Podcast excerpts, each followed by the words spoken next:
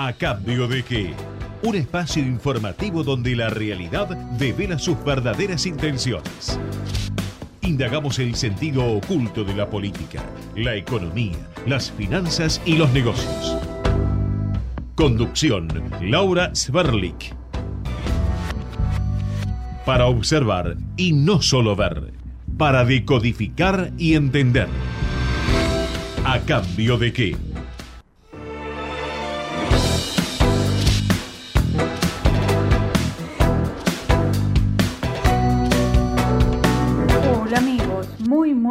Buenas noches. Soy Laura Sverdlik y les doy una muy cordial bienvenida a este espacio que se llama A cambio de qué y que todos los martes les propone una hora entre 21 y 22 de análisis, de información, de opiniones sobre temas relevantes de nuestra realidad, sobre todo temas enfocados hacia política y economía. Por eso en el programa del día de hoy vamos a hablar justamente con, con políticos y con economistas sobre todos esos temas que impactan en nuestra vida. Bueno, hoy un día podríamos decir eh, más tranquilo, un día donde no hubo riña de gallos entre los candidatos, la verdad que están dando una imagen deplorable, una imagen que no queremos ver en la política argentina, que nos tiene hartos a todos los ciudadanos. Queremos estar entre gente razonable, gente amable, gente correcta y no gente con trato agresivo, chicaneando permanentemente. Bueno, no sé ustedes, pero yo ya estoy harta de esa agresividad permanente donde el más pillo, el más rápido, el más perspicaz le lanza una estocada al otro que tiene que ser rápido y perspicaz a la vez para poder contestarle si es mentiroso, si la madre le pegaba por ser mentiroso, eh, si se cambian los datos, si se reescribe la historia. Bueno, Señores, seamos serios, estamos todos muy mal como para seguir chicaneando. Hablemos, hablemos en serio, hablemos con razonabilidad y ataquemos los problemas que están impactando tan fuertemente en la ciudadanía argentina, devastando la economía de la ciudadanía argentina. Hablemos de la inflación, hablemos de la inseguridad. Basta de las campañas, basta de los tejes y manejes de las campañas, del financiamiento de la campaña, vayamos a los temas importantes, esos que inciden en todos nosotros todos los días, las 24 horas. Bueno, de todo eso se va a tratar nuestro programa que hacemos con Matías Urtac en la producción periodística y Gerardo Subirana en la operación técnica. Por eso los invito a compartir esta hora que comienza de la siguiente manera. Auspician a cambio de qué y a Laura Sverlik las siguientes empresas e instituciones. Comienzo espacio publicitario.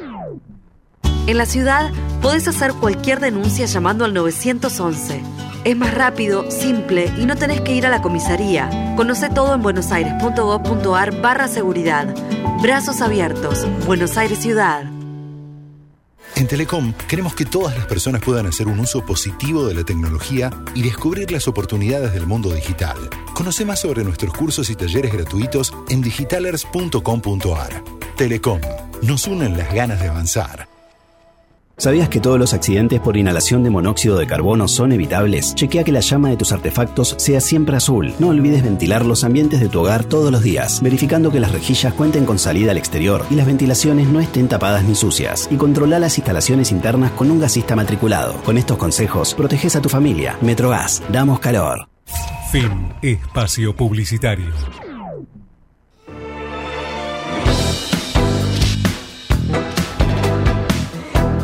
Cambio de qué? Opinión. Seguimos aquí en el programa, ahora nos vamos al terreno de la política y para eso convocamos a un analista político que a su vez va a estar en el cuarto oscuro, va a estar representado en una boleta en las elecciones PASO. Está con nosotros Julio Bárbaro. ¿Qué tal, Julio? Un gusto saludarlo. Soy Laura Sverdlik. ¿Cómo está? Bien, muy bien, muy bien. Julio, qué decisión, ¿no? ser eh, candidato, competir, participar de una interna? ¿Qué lo, qué lo motiva? Me motiva que un grupo de jóvenes vienen hace tiempo hablando conmigo y me pidieron, fundaron un partido que los acompañe. Yo asumo que lo mío es simbólico y también dejo en claro que en la Argentina está permitido hacer política sin ideas, pero está prohibido hacer política sin plata. Ajá. Esto, esto está a la vista de todos, ¿no? Pero esto es este en Argentina o es en todo el mundo? No, ¿Hacer no, es en? Argentina. No, no, es en Argentina. En Argentina, en los demás países hay partidos, nosotros no tenemos partidos. ¿Qué tenemos? ¿Movimientos? No, tenemos grandes empresas que manejan grupos de, eh, digamos, gestores. Gestores políticos. Gestores políticos. Si usted lo toma a Massa o al Rodríguez Larreta o a Schiaretti, son gestores de grandes grupos. Representan a grandes grupos. No, la idea en la Argentina está casi aplastada por los intereses. Eh, fíjese que llevamos 40 años de democracia y en 40 años, que hay que festejar la democracia, hemos llegado al 40% de pobreza. ¿Qué le parece? No, no, me Estamos- parece tremendo. Es a un 1 por año, al 1% por anual. Sí. O sea, que en los 40 años estos se han generado miles de nuevos ricos y millones de nuevos pobres. En esa pro- en esa proporción. En Julio, esa proporción, los nuevos ricos son los que hicieron plata. Bueno, yo anoche lo vi a Pañi, Pañi denunciar cosas durísimas, cosas que todos sabemos, que, digamos, este, que hay personajes políticos y sindicalistas que tienen aviones, yates, te- digo, Y, y esta- licitaciones hechas a medida. eso es atroz. Y licitaciones hechas para después que uno pierda las elecciones. Ujú. No hay nada más inmoral. Y que pase todo el periodo del próximo gobierno O ya sea, asegurado. O sea que tengo la coima para para la posteridad. Lo que están buscando es la herencia de la coima. Ya la coima está instalada. Yo ayer me preguntaban en un lugar, eh, yo digo, desde que se inventó, un invento argentino, eh, la empresa que da pérdida, privatizarla, es para coimear. Pues si da pérdida no es capitalista. Si no es capitalista tiene que ser del Estado. Entonces yo le doy a usted la luz o el gas o los teléfonos, los aeropuertos y le usted recibe 100 y me tiene que devolver 25 por izquierda. Hasta los colectivos, todo es retorno porque todo es subsidio. Y el subsidio es el eje de la coima. Julio, usted es peronista hasta la médula. ¿Qué lo lleva a hacer una interna en un grupo, entre un grupo de libertarios? No, le- me pareció interesante porque ellos plantean su idea de libertad y yo también tengo idea de libertad, lo que estoy en contra de la concentración económica. El peronismo nunca fue estatista, nunca, y tanto es así que los empleados del Estado nunca fueron peronistas. Cuando Perón volvió dijo, me fui, dejé una casa de gobierno con 250 empleados y vuelvo y hay 2.500, así no se hace un país. O sea, el peronismo no era estatista. Estatista fue la degradación del peronismo, que es otra cosa, que es el kirchnerismo, o el menemismo, que era el vendepatria. Digo, yo no tengo, no soy antiliberal, no soy liberal, tengo una concepción del Estado, pero voy a una interna porque me parece que lo que piden los muchachos es fundar un partido y que lo fundemos. Después las vías son valiosas todas. Ajá. ¿El partido cómo se llama? ¿Liberar? No, liberar es la alianza. Es la alianza. El partido se llama, eh, es anticorrupción, lo que hicieron Ajá. los chicos. El eje de ellos es combatir la corrupción. Pero tenían que buscar ese paso y buscar ese paso, punto. Yo aclaro que es simbólico, o sea, eh, lo que me importa es que ellos puedan seguir haciendo un partido, no los cuatro votos que me den a mí. Eh, los cargos no son lo mío a los 81 años ni remotamente. Bien, bien, bien. Eh, ¿Usted dice que se puede hacer política sin plata? Porque No, no. Yo lo, lo planteo, yo, sin plata no se puede hacer nada en la Argentina porque el nivel de corrupción es desmesurado. Pero bueno, ¿cómo, cómo hacen ustedes la campaña? ¿A No, través no, de los medios así, que lo llamamos así. así? como- Hacemos como la onda? campaña, pero yo tengo la décima parte de las convocatorias que tenía en la vida normal. Pero si usted Porque- tiene que grabar un aviso, ¿le dieron espacio en...? Sí, sí, el espacio lo van a dar, el espacio nos lo van a dar y eso se va a usar. Pero quiero decir que después yo no soy del oficialismo, o sea, no tengo ni C5N, ni Canal 7, ni toda esa, esa parafernalia. Digamos, eh, después no soy del otro lado. Ho- Hoy lo único que es democrático es la nación, ¿no? Se ha convertido, y desde esa Infobae, ¿no? Sí. Pero este, Clarín se ha ido tirando a un costado también. Entonces se ha ido achicando la democracia. Digamos que los medios de comunicación pertenecen a sectores, informan a un sector, no a la sociedad. ¿Quién representa mejor al peronismo hoy de los diferentes candidatos que hay? ¿Massa, Grabois, Schiaretti?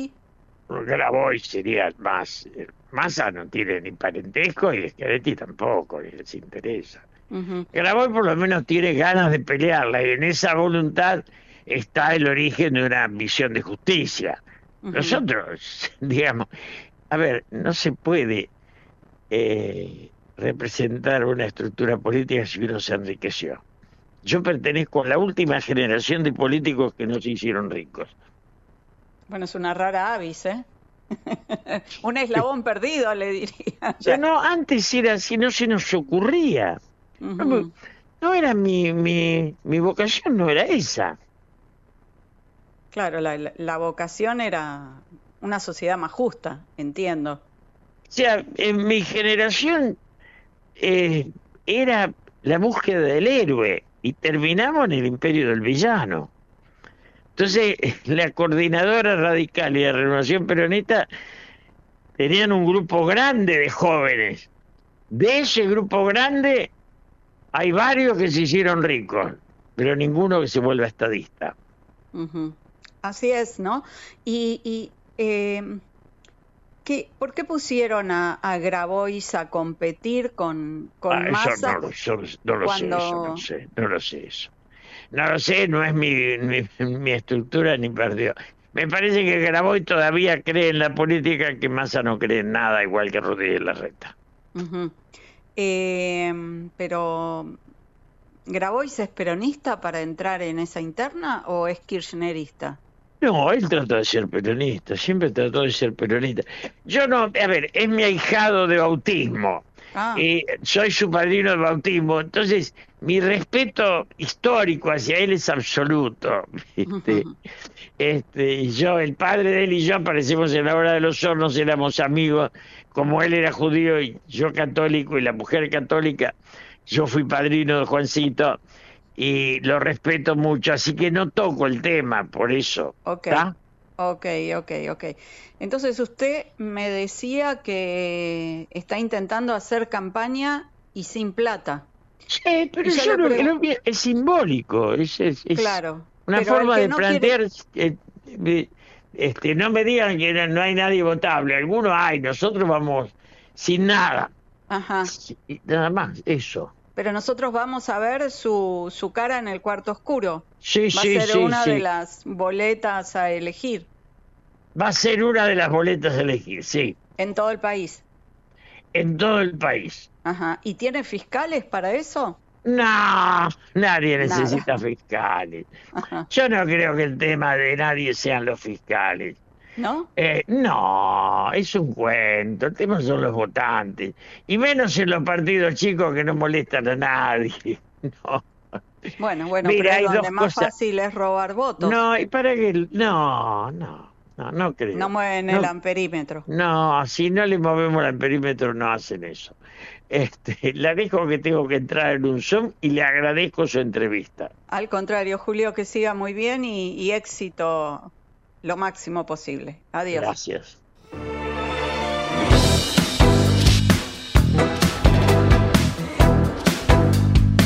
¿A cambio de qué? Actualidad. Y seguimos en el programa hablando de los temas que más nos importan y algo que está marcando a la sociedad argentina es la pobreza.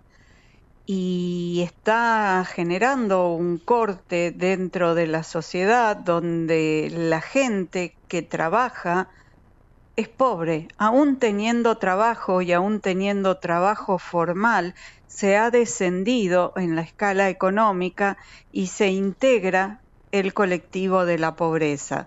Esto es, tremendo, es totalmente desmoralizante para aquel que todos los días se levanta temprano, cumple con su trabajo y este, se da cuenta que el dinero cada vez rinde menos, el sueldo no cubre eh, los gastos generales que tiene que afrontar y bueno, la situación se complica para, para la persona, para la familia, para todos, ¿no?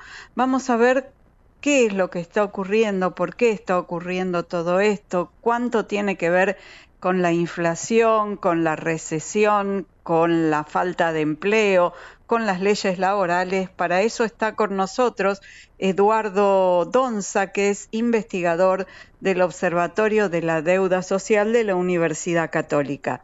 ¿Qué tal, Eduardo? Un gusto saludarlo. Lástima que tengamos que hablar de, un tema tan, tan tremendo, ¿no? Para todos. Sí, buenas noches. Eh, sí, es lamentable. Eh, son, son datos que que lamentablemente hace ya varios años que, la situación es como usted la comentaba, ¿no? En la actualidad, eh, cerca de un 30% de los trabajadores ocupados eh, residen en hogares en situación de pobreza. Y eso eh, aumenta cuando uno analiza, focaliza con los trabajos precarios y también, por supuesto, en los niveles educativos formales más bajos donde puede llegar a superar un 50%. Eh, acá hay una situación que es, eh, como usted nombraba, que es eh, la inflación, el aumento de los precios, para hacerlo de otra forma. Eh, la, en el mejor de los casos, la, la, recuperación de, de la capacidad de compra viene después, viene atrasada, ¿no?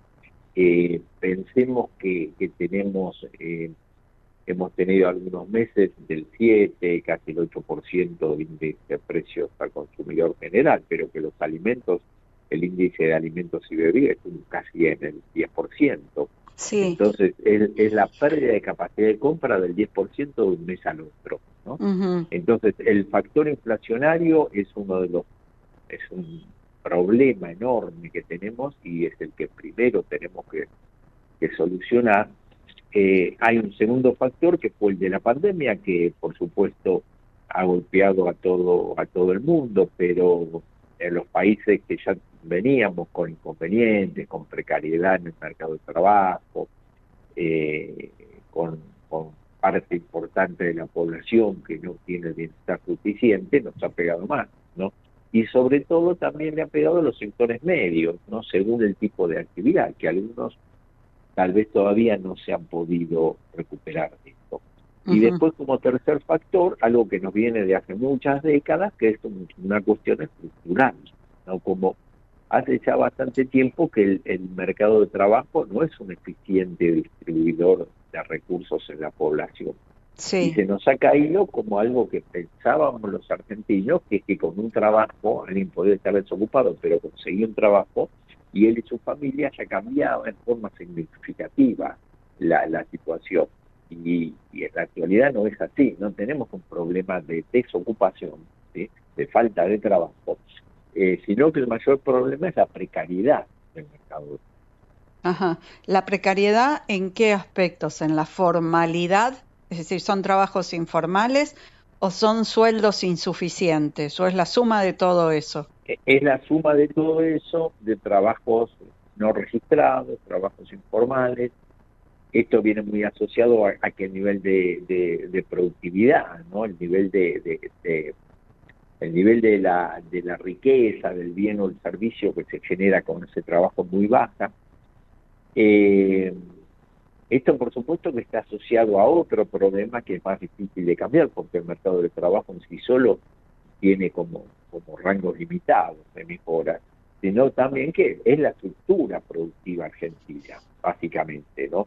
En la que eh, pensemos que la mitad de los trabajadores ocupados, cerca del 50%, están trabajando en un sector mixto informal de la economía, ¿no? que son establecimientos chicos, eh, trabajos por cuenta propia que no son profesionales, que además es muy heterogéneo, eso es una particularidad también de, las últimas décadas, es, es, muy heterogéneo porque en ese grupo puede estar una persona que tiene un taller mecánico, que es un especialista, mano de obra especializada, que no hay ningún inconveniente, eh, alguien que arregle heladeras o un gasista que al contrario no, es ningún inconveniente, pero en ese grupo también hay personas que son las, eh, las eh, como las más precarizadas en el mercado de trabajo, que se tienen que inventar directamente un trabajo, no alguien que no consigue trabajo salariado, que no tiene habilidades para insertarse en, posiciones como cuenta propia de, buena calidad y posiblemente diga, bueno, eh, me vuelvo reciclador de residuos, cartonero, ¿no? O hago una venta ambulante, o limpiar parabrisas en una esquina, o la mendicidad que para muchas personas termina siendo un trabajo porque no tiene otra cosa mejor. ¿no? Entonces, ese es el problema. Eh, Eduardo, eh, el otro dato que es alarmante es el aumento de hogares con asistencia del Estado. Leí que 19,3% de los hogares argentinos tienen algún tipo de asistencia. Em, creo que, que esto es un problema muy difícil de desarmar. Es decir, ¿cuánto tiempo va a llevar para independizar a esas familias de un aporte estatal imprescindible para su subsistencia? Claro, lo, lo que hablábamos antes de la precariedad del mercado de trabajo, los bajos salarios, la estructura productiva es desigual, eh, está asociado o genera este tipo de, inconvenientes que usted está diciendo. Cuando yo comenté que el mercado de trabajo no es un buen distribuidor, no, no, es un eficiente distribuidor de recursos como lo era hasta las décadas del 70 o del 80, eh, es precisamente eso, es decir, algunas familias que no pueden conseguir los ingresos suficientes, entonces el Estado sí los ayuda. Cuando decimos el Estado, no es una entidad Estado que genera riqueza, sino toda la sociedad, a través del pago de los impuestos, una parte de esos impuestos va con un sistema compensatorio. Ahora, eh, cada vez tiene que llegar más porcentaje de la población y a más porcentaje de hogares, lo está expresando. Eh, ¿Por qué? Porque el mercado de trabajo no mejora porque no mejora la estructura productiva. Eh, ahora, en lo que usted plantea es real, es decir, a pesar de los esfuerzos que hacemos todos los argentinos, las transferencias esas tampoco son muy significativas, tampoco sacan a tanto porcentaje de las personas de la pobreza. En la actualidad debemos tener, un, eh, calculamos los especialistas entre un 32, un 33%, eh, perdón, entre un 42, un 43% de población en situación de pobreza. Si no existieran esas transferencias, estaríamos tranquilamente en un 48, 49 o tal vez 50%. Pero en la indigencia, que son los más pobres entre los pobres, los que no le alcanza ni para comer el ingreso, claro, para los gastos de alimentación, que es, una cifra cercana entre el 8 y el 9% de la población, que es elevada, porque es uno de cada 10 ¿no? residentes en la Argentina, es muy elevada también. Esa cifra sería del 8% al 18 o casi un 20%. Tremendo. Es decir, no alcanza para salir de la pobreza. Ayuda a las familias a no caer tanto en la indigencia a pesar de que algunos caen lo cual nos, nos, hace reflexionar que son importantes, tienen que seguir, no son la solución, tiene que mejorar la estructura productiva a través de que desarrollemos políticas de Estado sustentables y consensuadas que apunten a la producción y al trabajo. Si no Eduardo, esto va a ser muy difícil. Esto es un proceso, esto va a demandar tiempo. ¿Qué dinamizadores habría en ese proceso para cortar esos tiempos? En una época se decía que, bueno, la construcción tomaba mucha mano de obra, La industria textil también. Hoy esas industrias que están reconvertidas con tanta tecnología, eh, ¿son dinamizadores o cuál? ¿O qué tendríamos que tener en mente en las políticas de Estado para que, bueno, esto acelere, acelere esta recomposición? Sí, lo, lo primero que necesitamos es que sean sostenidas en el tiempo y que los actores de la producción del trabajo participen de las decisiones. ¿no? Si no, no es una política que va a diseñar el, el, gobierno el sistema político, sino que tienen que estar todos los actores para dar confianza, porque acá no, lo que nos falta son también muchas inversiones. ¿no?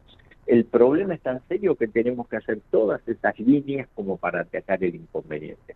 Seguir con la obra pública, como usted dice, eh, lo que es textil indumentaria, eh, eh, tenerlo muy en cuenta, tener muy en cuenta las economías regionales también que muchas veces se olvidan y, se, y obliga a las familias a migrar a las grandes ciudades, donde no están en buena situación eh, objetiva, pero relativamente están mejor que en su lugar de origen. Y también tener muy en cuenta también a la economía social, a los trabajadores de la economía social o economía popular. Cerca de un 23%, uno de cada cuatro, trabajadores no, no encuentra eh, un lugar en esa economía tradicional con una lógica del sector privado eficiente y se organiza en cooperativas, organiza emprendimientos tanto personales como familiares, muchos de esos productivos, como usted decía, con respecto a textil indumentaria, a la, puede ser con respecto también relativamente a la construcción, o, a veces son emprendimientos gastronómicos, ¿no? O de panadería. Bueno, todas esas actividades que están tomando uno de cada cuatro trabajadores también hay que hacer una línea de fortalecimiento. Por supuesto que existen estas actividades, pero hay que potenciarlas.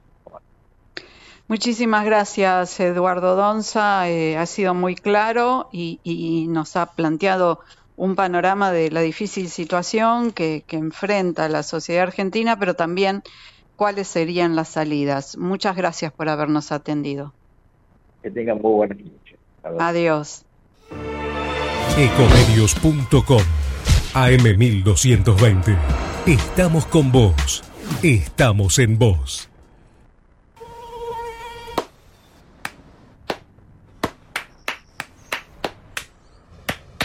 No aplaudamos al mosquito, combatámoslo en serio.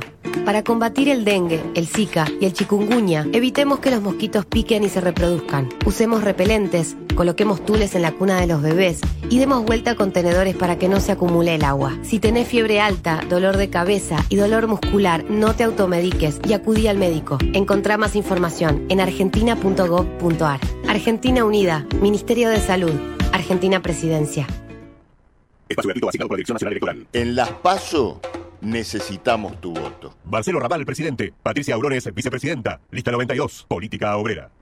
Espacio cedido por la Dirección Nacional Electoral. Unión para defender lo que es nuestro. Unión para representar el orgullo por nuestra patria. La patria sos vos. Y vamos a defenderla. Unión por la patria. Máximo Kirchner, Victoria Tolosa Paz, precandidatos a diputados nacionales por la provincia de Buenos Aires. Lista 134A, Celeste y Blanco. Espacio cedido por la Dirección Nacional Electoral. Por un salario igual a la canasta familiar. Vamos con la izquierda que se planta. Gabriel Solano, presidente. Vilma Ripoll, vice. Frente de Izquierda Unidad, lista 136. Espacio asignado por la Dirección Nacional Electoral. Frente Patriota Federal, lista 95A. Primero la patria. César Biondini, presidente. Mariela Bendaño, vice. Nacionalismo o más de lo mismo. Informate en ecomedios.com. Seguinos en TikTok, arroba ecomedios 1220.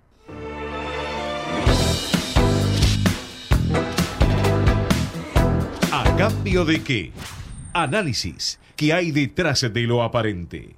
Seguimos hablando de los temas que nos interesan y por supuesto el tema de los créditos, sobre todo los créditos hipotecarios, es un tema que facilitaría nuestra vida de manera importante. Bueno, pero es una rara avis en nuestro país.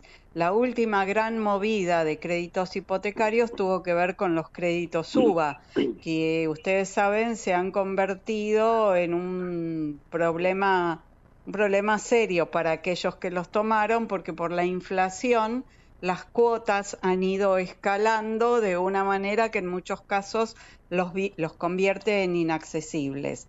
Bueno, este tema se trató la semana pasada en diputados, hicieron una serie de cambios para que, bueno, la situación sea más sobrellevable por aquellos que tomaron estos créditos, pero vamos a hablar de, la especie crédito hipotecario con el economista Aldo Abraham, que estudió la caída de, de esto que es básico, elemental, cotidiano en las economías estables y que en Argentina es prácticamente inexistente. ¿Qué tal, Aldo? Un gusto saludarte y tenerte aquí en el programa. ¿Cómo estás? Muy bien, un gusto para mí estar charlando contigo.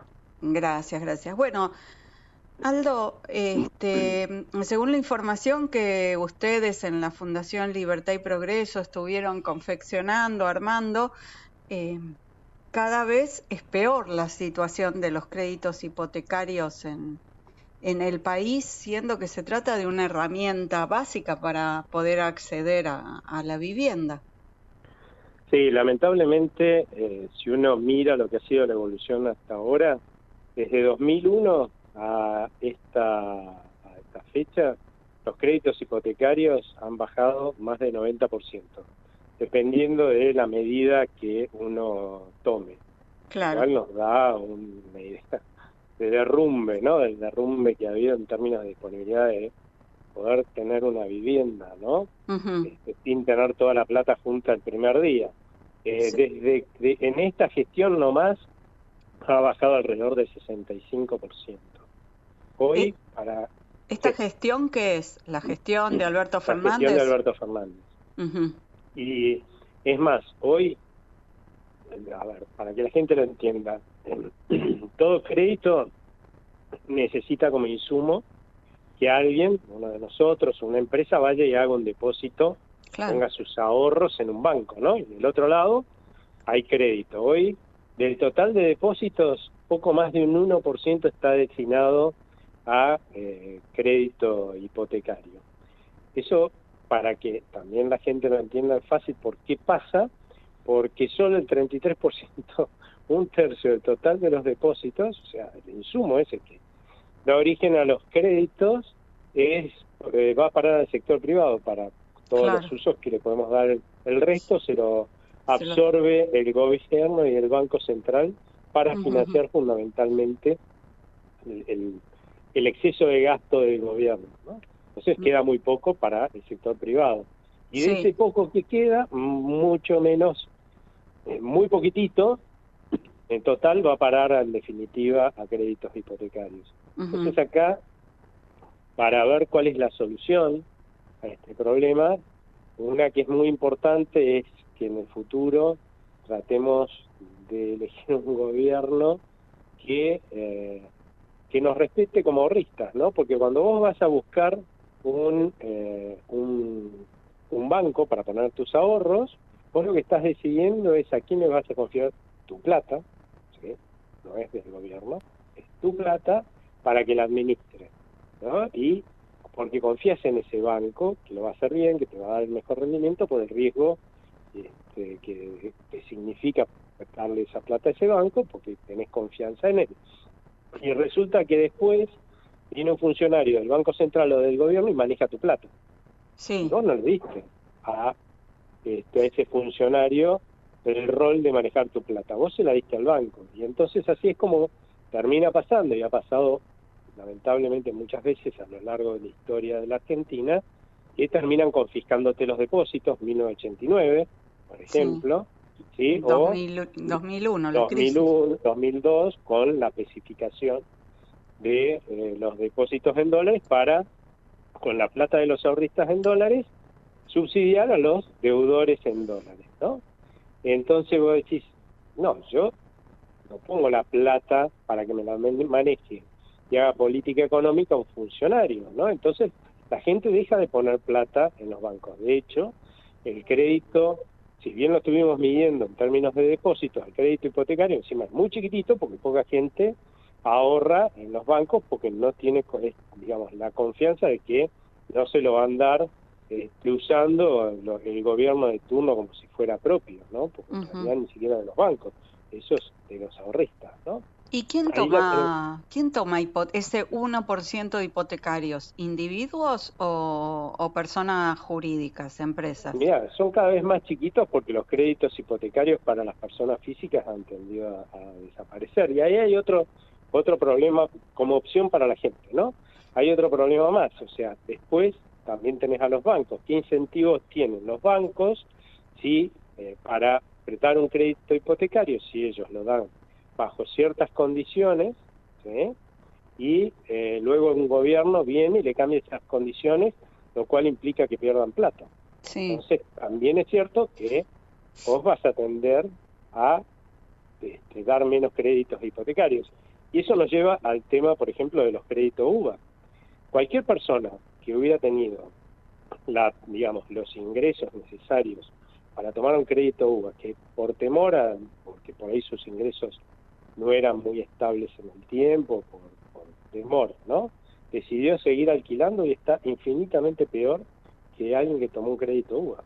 De hecho, si te pones a ver, este, la morosidad es poco más de un 1% del total de créditos hipotecarios. O sea, eh, esto que acaban de aprobar no tiene, es un absurdo. O sea, cualquier persona, de vuelta, ¿sí? que tiene un crédito UVA está mejor que, digamos, una persona que estaba igual en su momento que decidió por temor, por incertidumbre, porque obviamente tomar un crédito tiene incertidumbre, está mejor que alguien que Siguió alquilando. Siguió alquilando. Hoy vos no ese señor tiene su propiedad, la ha ido pagando, o sea que tiene un pedazo aunque sea de su propiedad. La podrá vender señor- y recuperar algo. Claro, el otro señor no tiene nada. Es más, Sí. no, no solamente no tiene nada, el otro señor, mientras siga pagando, sigue pagando su propiedad y viviendo en su propiedad. Hoy Sí. vos ni siquiera sabés si te renuevan el contrato si estás alquilando, ¿no? Todo esto es cierto porque antes se aprobaron dos pésimas leyes de alquiler, ¿no? Pero bueno, pero son, re- digamos, son realidades que uno puede comparar, ¿no? O sea, es, mentira que un tipo que sacó un crédito UVA, yo cuando me preguntaban mis amigos en su momento, yo les decía, lo único que vos tenés que sí, tener en cuenta es que seguiste, es cuál es tu estabilidad laboral, o sea que vas a seguir teniendo más o menos los mismos ingresos hacia adelante y sacar el crédito UVA vas a estar mucho mejor que, que alguien que alquilando, ¿no? Y, y me y sigo pensando que es un estupendo negocio. De hecho, la mayoría de las tenedores de crédito UVA ¿sí? no se quejan. Claro, decís que la morosidad, Que los que los alquilan. decís que la moro- morosidad apenas alcanza al 1%. Y entonces, ¿por qué este afán de resolver la situación del crédito UVA que implica a mucha menos gente y no resolver la ley de alquileres, que impacta en todos? porque una cosa es transferirle el costo de resolver ese problema, como están haciendo, de vuelta, una minoría de, de gente que tiene créditos UVA que no lo pueden pagar, muy chiquito, un porcentaje muy chiquitito, ¿sí?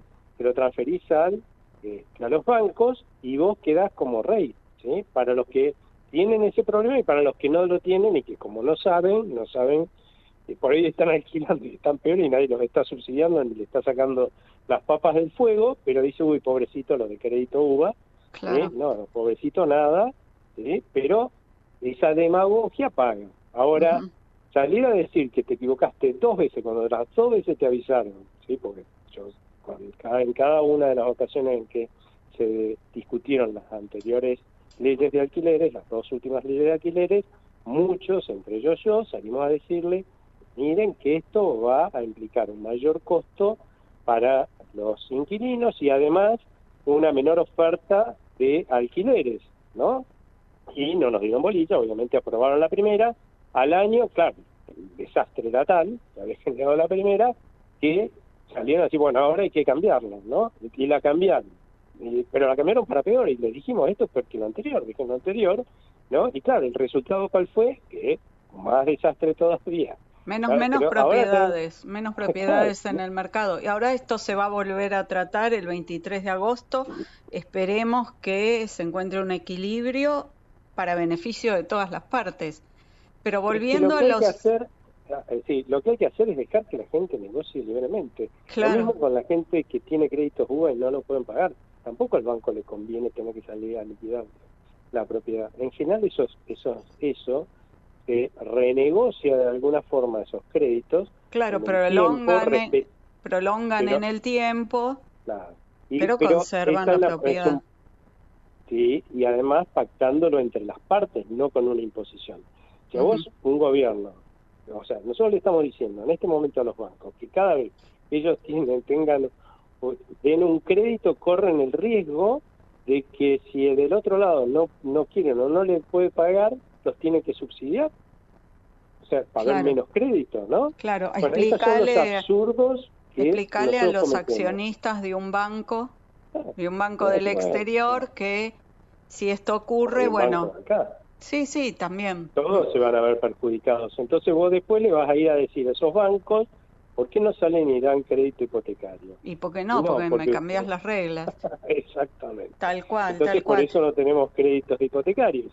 ¿ves? Ujú. O sea, la Pero esto se resuelve- juega políticamente, pero empeora el bienestar de todos nosotros. A ver, ¿esto cómo se resuelve? ¿Con un, le- eh, con un Estado que deje de, de absorber el dinero disponible para préstamos? Por un lado, un Estado que se deje de meter en las decisiones que toman los bancos, porque de vuelta, la plata de los bancos es del ahorrista y el ahorrista cuando decidió en qué banco la pone, decidió quién administra su plata, la plata del ahorrista. Y no le, no, lo- no le dio el manejo de la plata del ahorrista, ese ahorrista al gobierno o al funcionario del Banco Central. Está metiendo con algo que no le corresponde al gobierno y el funcionario del Banco Central. Y entonces la gente deja de poner su plata en los bancos. Si dejamos de poner la plata en los bancos, del otro lado no es que no hay crédito hipotecario, no hay crédito para nadie, ¿no es cierto? Claro, claro. tema. No hay insumo tema. para prestar. Claro. Segundo tema, si vos me aumentás a mi banco el riesgo de prestarle, de, de dar un crédito hipotecario, porque te metes a, a tomar medidas este, arbitrarias, bueno, entonces lo que va a pasar es que yo voy a tener menos incentivo para dar crédito hipotecario. O sea, de esos pocos depósitos que ya me están poniendo, voy a dar mucho menos de lo que hubiera dado antes en crédito hipotecario. El que se va a embromar es el tipo que no tiene acceso, en definitiva, no va a tener acceso al crédito hipotecario. O sea, claramente acá, si el gobierno quería dar una solución, lo que correspondía, no digo que me parezca bien, lo voy a decir ahora, ¿sí? es de alguna forma asumir, eh, eh, digamos, subsidiar ese ellos ese crédito hipote- ese crédito hipotecario UBA, ¿no? Pero no darle una carga pública a un banco porque después ese banco pierde pierde interés en eh, en dar créditos Claro, hipotecarios. claro. Y una lástima porque por un porcentaje chiquitito ¿sí? Se perjudica todo el resto. que perjudica todo el resto. Y ojo, y cuando uno piensa, el otro día me, me decía alguien, un periodista, que decía, no, y una cosa cuando hablando de este tema, me dice, no, y, y mucha gente joven que se va, se va frustrada justamente por, por eso. Vos no tenés hoy ninguna perspectiva, si no tenés un papá con plata, la Sí. palabra, de, Tal de cual. poder comprarte tu propia vivienda, eso es muy frustrante, ¿no? Es muy frustrante. A mí me lo dijo mi hijo. Mi hijo Ah, me mira. dijo hace un, hace un par de años, ustedes son la última generación que pudo acceder a la casa propia. Que te diga esto tu hijo, un pibe de 20, Duele. 20 años, este, con educación, formado y que ya a los 20 años no tiene expectativa de tener su casa, la verdad es muy duro y, y, y entendés, este, bueno, que en algún Entendés la punto de macanas busquen, que hemos hecho, ¿no? sí, y no, que, que en algún punto busquen un mejor futuro en, Ah, sí, en otro lugar, en, en otro otro lugar, donde tienen crédito hipotecario.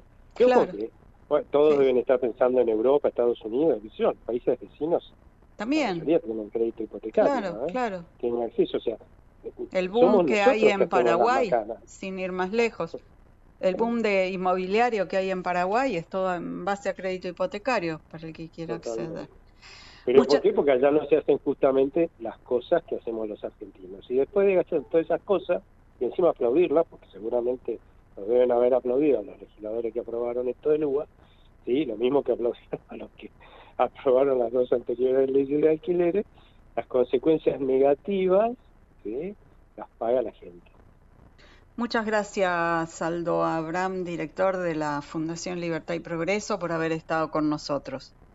Muchas gracias a ustedes. ¿eh? Hasta la próxima. Adiós. ¿A cambio de qué? Economía, desentrañando el impacto de las decisiones. Seguimos en el programa también volcados al tema de la economía. El jueves se va a conocer el dato oficial de inflación. Ya están apareciendo algunos números que están dando diferentes consultoras. Todos marcan una baja. Vamos a ver por qué eh, se produce esta baja y cómo están midiendo las diferentes consultoras. Está con nosotros, en este caso, Camilo Tiscornia, que es director de CIT, una consultora que mes a mes nos adelanta el dato de inflación y que a fin de junio nos advirtió que afortunadamente el índice estaba reduciéndose. ¿Qué tal, Camilo? Un gusto tenerte aquí en el programa. ¿Cómo estás? ¿Qué tal? ¿Cómo te va? Bien, bien. Bueno, Camilo, ustedes verifican que la inflación está reduciéndose. Eh, sí, en el dato de junio que hemos relevado en CIT nos dio 6,7% mensual, que es menos de lo que nos había dado en mayo y también este, menos de lo que venían siendo los datos oficiales. Pero Con lo cual dos veremos puntos si se... menos que en mayo, es mucho, ¿no? Es- exactamente, sí, sí, sí, sí, sí, sí. Eh, veremos si esto se confirma con los datos oficiales, pero bueno, hay algunos factores que, que- que explican esto. Eh, por un lado hay un tema de tipo, llamémosle estacional, el hecho de que junio no es un mes muy complicado en materia de inflación, eh, y a esto hay que sumarle que el mes de junio, a diferencia de mayo, eh, de los servicios públicos más relevantes solo aumentó la electricidad, mientras que en mayo habían aumentado tanto la electricidad como el gas. Y a esto hay que sumarle en el arranque del mes que eh, varios alimentos estuvieron bastante controlados por el gobierno, que, que hizo mucha, ejerció mucha presión sobre todos sobre los supermercados. Entonces eso contuvo la inflación en las primeras dos semanas. Ya después en la tercera semana se detectó un aumento bastante más fuerte. Pero bueno, ya esa- ese, ese freno en la primera parte del mes, sobre todo algunos productos, eh, ayudó a contener la inflación también de la parte de alimentos. Así que esa yo creo que es un poco la, la explicación de la moderación. No lo vería como algo definitivo, sino como algo un poco transitorio. ¿Y qué pasó en relación a, a los temas de vivienda? Dijiste que solo aumentó electricidad, pero ¿qué pasó con, con expensas, sueldo de los encargados? Sí, todo, todo eso también sigue aumentando, por supuesto, y los alquileres que van aumentando a un ritmo bastante fuerte, pero la realidad es que todo esto ya hay varios rubros que ya aumentan prácticamente todos los meses, ¿no? Que, que no es que eh, uno pueda asignarle la inflación a un solo hecho, un solo producto, un, un componente que haya aumentado, sino que todo está aumentando. Yo nomás lo que estoy marcando son las cosas más destacadas, pero uno encuentra aumentos en todo, remedios, colegios, prepagas, este, ropa, eh, servicios de esparcimiento, todo sube. Entonces, lo que marcamos es por ahí lo que es más destacado, ¿no? Eh, otro rubro que, que también impacta y que nos impacta cuando los vemos en las vidrieras es el costo de la indumentaria. Sí, en el caso de la indumentaria, eh, estamos en una época en la cual están, empiezan las liquidaciones ya, ¿no? Claro. Entonces eso hace que este rubro tienda a frenarse un poco en relación a otros meses. Generalmente los aumentos más fuertes son los cambios de temporada y después vienen las moderaciones y liquidaciones, con lo cual es un rubro que habitualmente en junio y julio está bastante más, más tranquilo, con lo cual también esto se verificó este año. Por eso decía que estacionalmente junio suele ser un mes bastante, bastante tranquilo. Eh, no hay, por ejemplo, eh, otros, otro salto fuerte del, de- de estacional como puede ser en, la- en- en julio o en enero con el turismo, ¿no? Que en Sí. esos meses siempre hay saltos muy fuertes por el tema de las vacaciones. Bueno, junio no es un mes que tenga eso. Tampoco es un mes como marzo, en donde suele haber aumentos muy fuertes por todo lo que tiene que ver con los colegios. Bueno, en junio, si bien hubo aumentos fuertes de colegio, no fueron tanto como, como en el mes de marzo. Entonces, es un mes habitualmente más tranquilo, junio. ¿El acumulado del año en cuánto está? El acumulado está en 47%. En, en- Perdón, 52. En, en seis meses son 52%. 52 ¿Y estaba el, interanu- el interanual? En 122 en nuestro caso. Ajá, bien, bien. ¿Y cuál es la perspectiva para julio? Julio recién está arrancando, nosotros lo que hemos relevado en la primera semana muestra algo bastante parecido al, al fin de junio. Eh, cierta tranquilidad en general, en algunos alimentos ha habido algunas subas un poco más fuertes, sobre todo en la parte de bebidas y sobre todo en lo que es alimentos y bebidas consumidos fuera del hogar. Eso rubros que son más difíciles de controlar para el gobierno, eh, tienen subas más fuertes. Lo que está dentro de lo que puede hacer canasta de los supermercados, evidentemente el gobierno refuerza la presión y los controles. Este, se ha salido por todos lados que el gobierno de alguna forma negocia con las empresas acceso a divisas a cambio de mantenimiento de ciertas pautas de precios. Bueno, esto se ve, se ve reflejado, con lo cual te diría que este, por ahora la inflación sigue más o menos al mismo ritmo que traía en el mes de junio, que es prácticamente 7, un poco abajo de 7.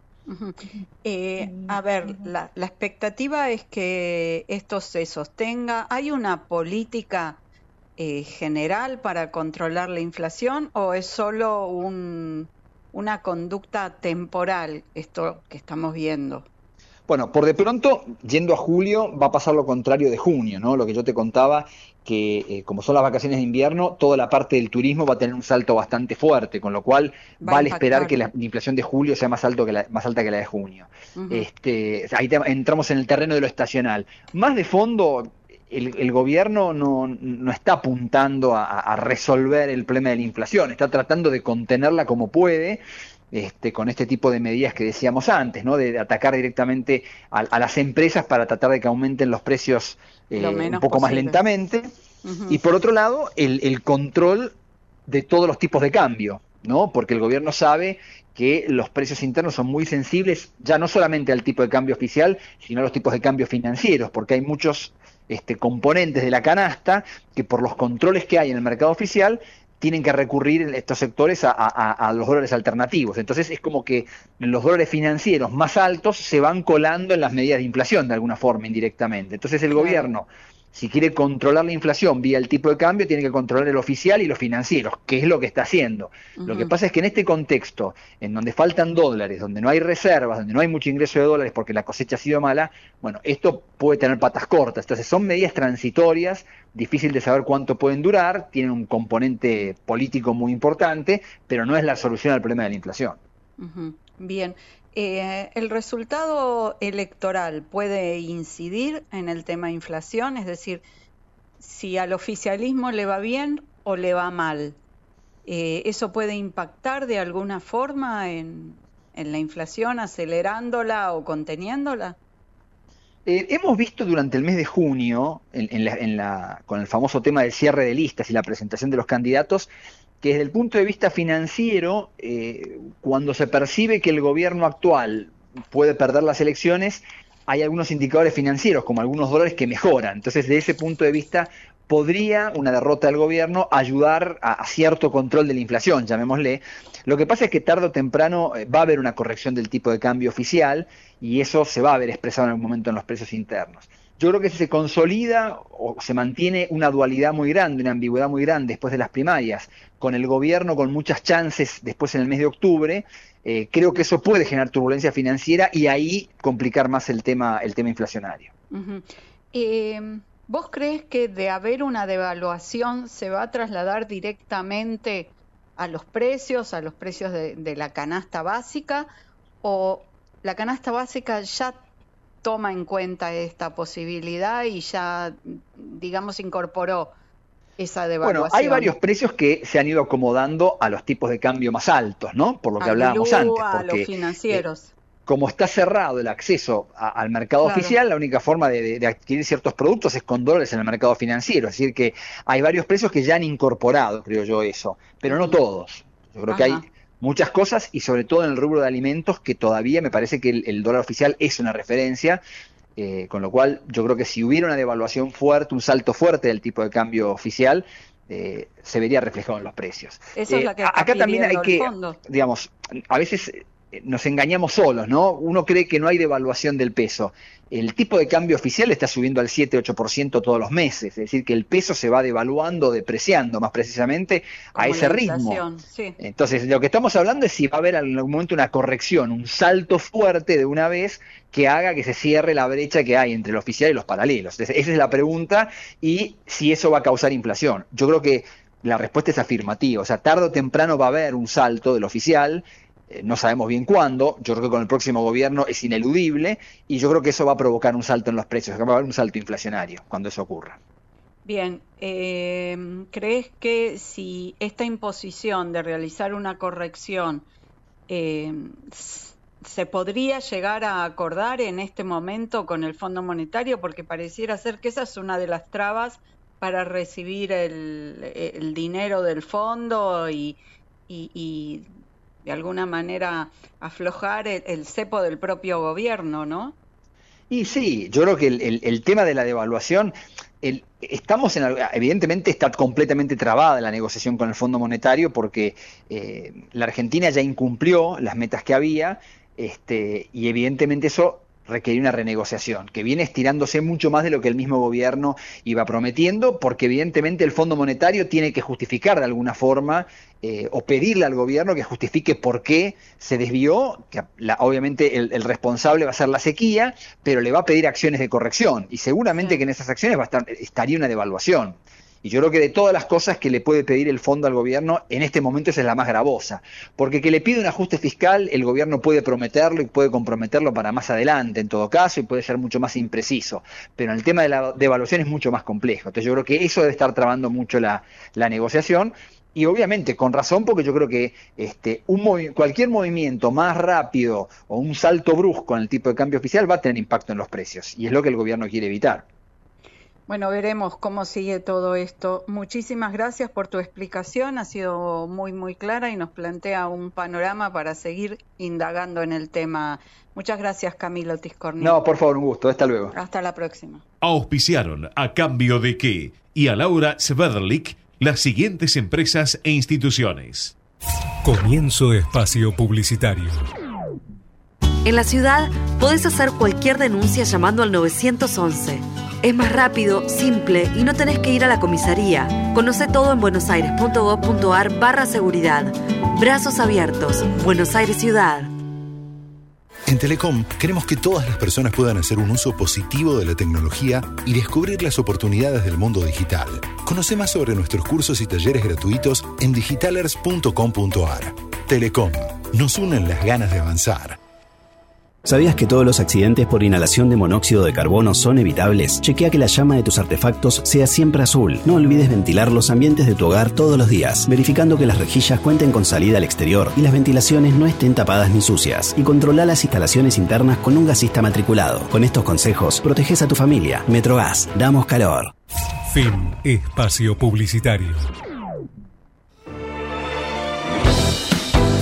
Llegamos al final del programa, se nos pasó volando, la verdad, rapidísimo. Cuatro entrevistados de lujo, cuatro entrevistados increíbles. Bueno, Julio Bárbaro, siempre un placer hablar con él, siempre tiene una mirada muy aguda de la realidad. Después el tema de la pobreza con un investigador de la talla de Eduardo Donza Hablamos con el economista Aldo Abrán de, la problemática específica de los créditos hipotecarios, bueno, eh, desaparecidos en la Argentina, missing total.